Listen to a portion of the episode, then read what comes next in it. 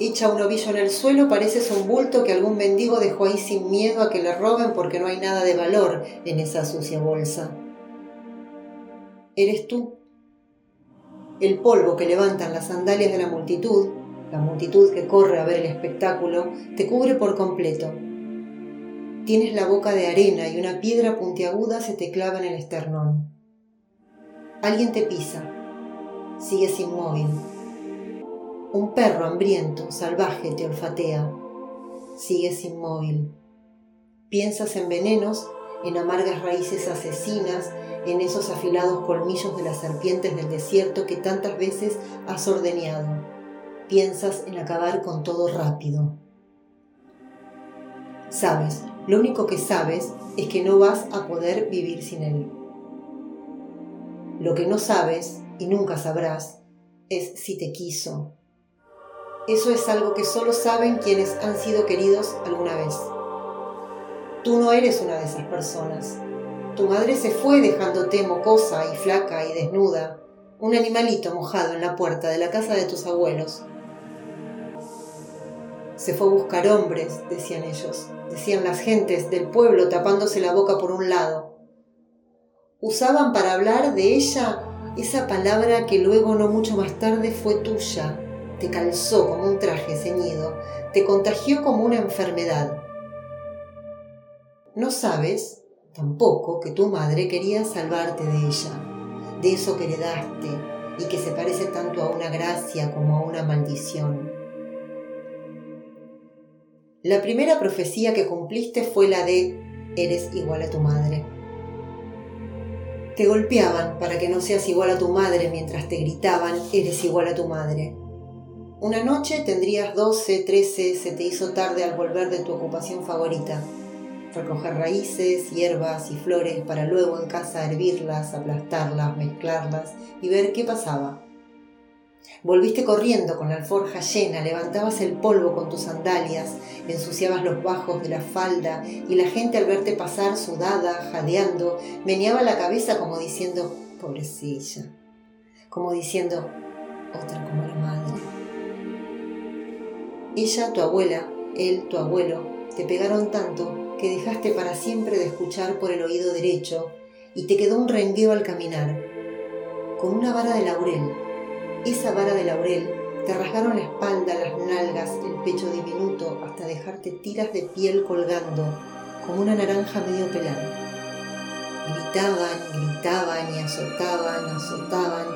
Sus sombras a la luz del fuego parecían gigantes, furiosos.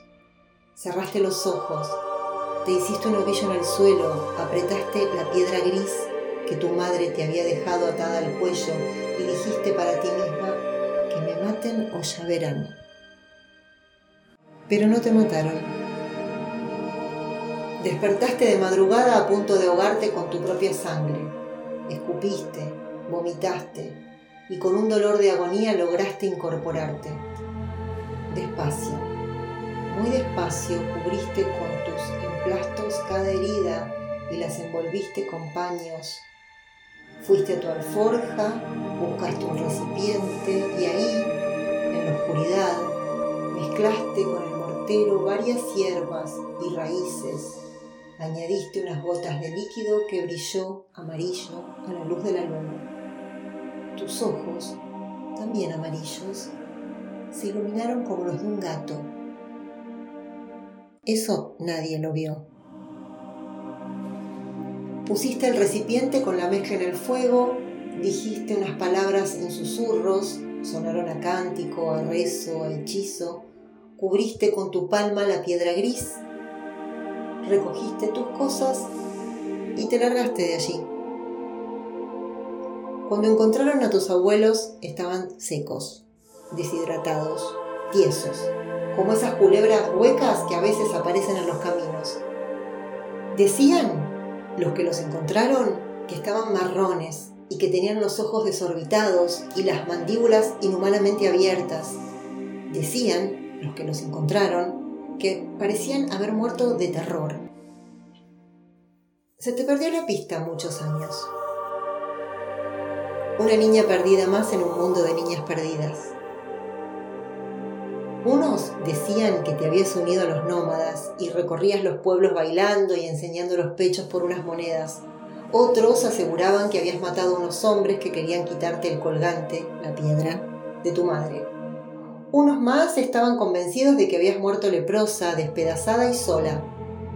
Que alguien que conocía a alguien, que conocía a alguien, te había visto agonizar en un leprosario, encerrada en una mazmorra, con otros asesinos, bailando sin ropa ante hombres excitados.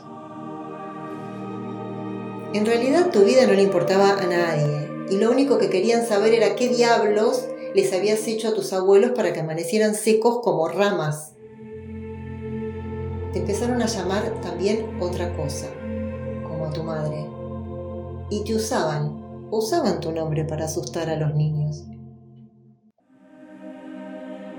Un día te dijeron que allí, en esa tierra maldita que juraste no volver a pisar, había un hombre especial y que tenías que conocerlo.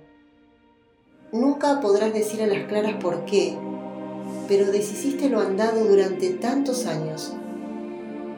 Caminaste kilómetros y kilómetros, despedazaste tus sandalias y llegaste a un amanecer descalza, el pelo una maraña, la piel quemada.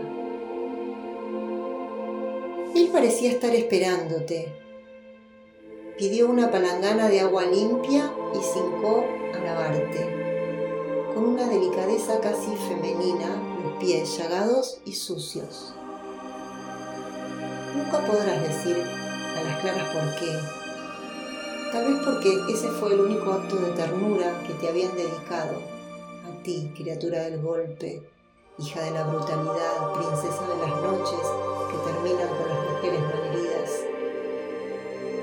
Pero en ese instante tomaste la decisión de darle tu vida, de hacer lo que quisiera, lo que sea, de ser barro en sus manos, suya, su esclava.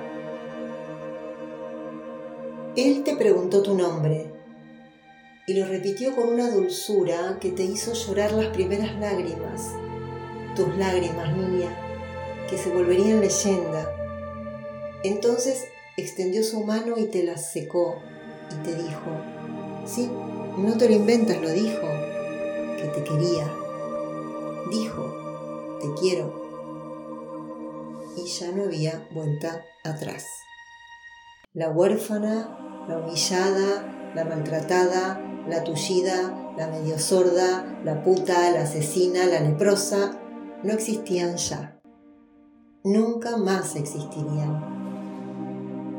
Eras tú frente a él. Y tú frente a él eras una mujer extraordinaria, la mejor de las mujeres. Y si un perro, que es un ser de poco entendimiento, sigue fielmente a quien le acaricia la cabeza y el lomo, ¿cómo no ibas tú a seguirlo a él hasta el mismísimo infierno? ¿Cómo no ibas a hacer hasta lo imposible por hacerlo feliz, por ayudarlo a cumplir sus promesas? Así como un perro agradecido te sentabas a sus pies a mirarlo, a escucharlo, arrobada, loca de amor, como si de esa boca salieran uvas, miel, jazmines, pájaros. A veces, mientras él contaba sus dulces historias de pescadores y pastores, tú apretabas la piedra gris de tu pecho y aparecían 20, 30, 40 personas más a escucharlos, como tú, con devoción infantil, como si fuera un mago, como si de su boca saliera miel, pájaros. Sabías que eso lo hacía feliz.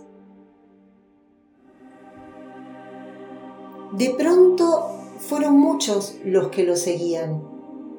Él cambió. Los cuentos se volvieron recetas. Las anécdotas mandatos. Empezó a hablar de cosas que no entendías, que en realidad nadie entendía, cosas mágicas, santas, tal vez sacrilegios. A ti nada de eso te importaba. Los otros ya no te dejaban tocarlo, salvo la túnica, las sandalias. Ni él visitaba tu tienda con tanta frecuencia, con tanta urgencia. Te quedaba la memoria de su olor de hombre del desierto, que no se iba de tu nariz, de tu cuerpo, de tu vestido, un olor que no se fue nunca, que hasta el último instante de tu vida te estremeció. Era tuyo. Ahora un enviado de los cielos decía, pero tuyo. Y tú de él. Por eso apretaste la piedra de tu cuello cuando se quedaron sin vino en aquella boda e hiciste aparecer pescado y pan donde no había más que piedras y arena. Porque en tu soledad aprendiste a que te obedecieran el agua, las piedras, la arena. Por eso también aplicaste, sin que nadie te viera, sin que nadie quisiera verte, tu ungüento en los ojos blancos del mendigo que los abrió y dijo, milagro. Y te metiste escondidas en el sepulcro de aquel hombre para llenar los pulmones muertos del saumerio de la vida. Entonces invocaste fuerzas que no debías, la muerte es la muerte, pero ya era demasiado tarde para replanteártelo y lograste que el cadáver se levantara, que anduviera y que él se llenara más, cada día más de gloria. Pero eso no lo ibas a permitir, que se muriera, no, que se dejara matar. Eso no lo ibas a permitir. Trataste de impedírselo, le hablaste del ungüento, de las piedras que fueron alimento, del vino que era agua, de los ojos blancos nulos de aquel mendigo, del cadáver que anduvo, de la piedra que llevas en el cuello, de las fuerzas que invocaste, infinitamente más poderosas que tú y que él. Pero no te creyó. Te apartó de su lado con violencia, él con violencia. Y te caíste. Y desde el suelo lo miraste y viste a Dios. Ese hombre era tu Dios. Y te llamaste mentirosa, te llamaste embustera, te llamaste loca. Y él te dijo, apártate de mi vista, mujer.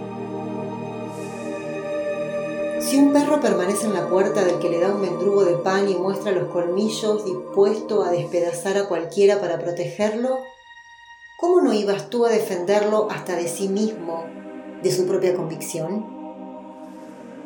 Por eso el día en que se lo llevaron y le hicieron todos esos horrores, tú apretaste la piedra y el cielo se encapotó hasta convertirse en una masa de lava gris y tu llanto, ay, tu llanto, hizo que gente a miles de kilómetros empezara a llorar sobre la sopa, haciendo el amor, labrando la tierra, lavando la ropa en un río, en sueños.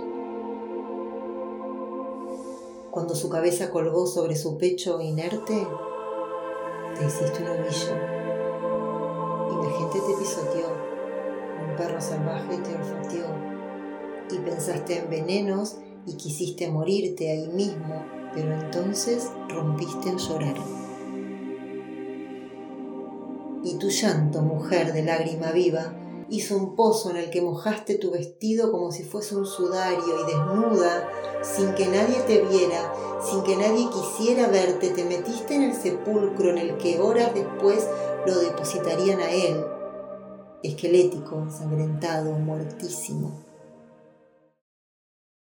Con tu espalda pegada a la fría piedra, tu cuerpo pálido de moribunda, lo viste levantarse y sonreíste llevaba al cuello la piedra gris, es decir, llevaba tu fuerza, tu sangre, tu savia.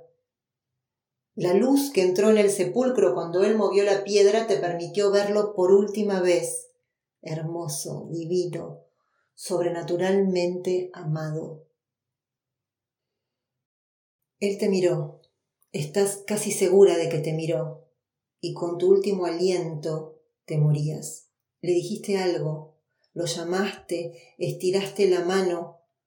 La palabra amor se colgó del techo como una estalactita.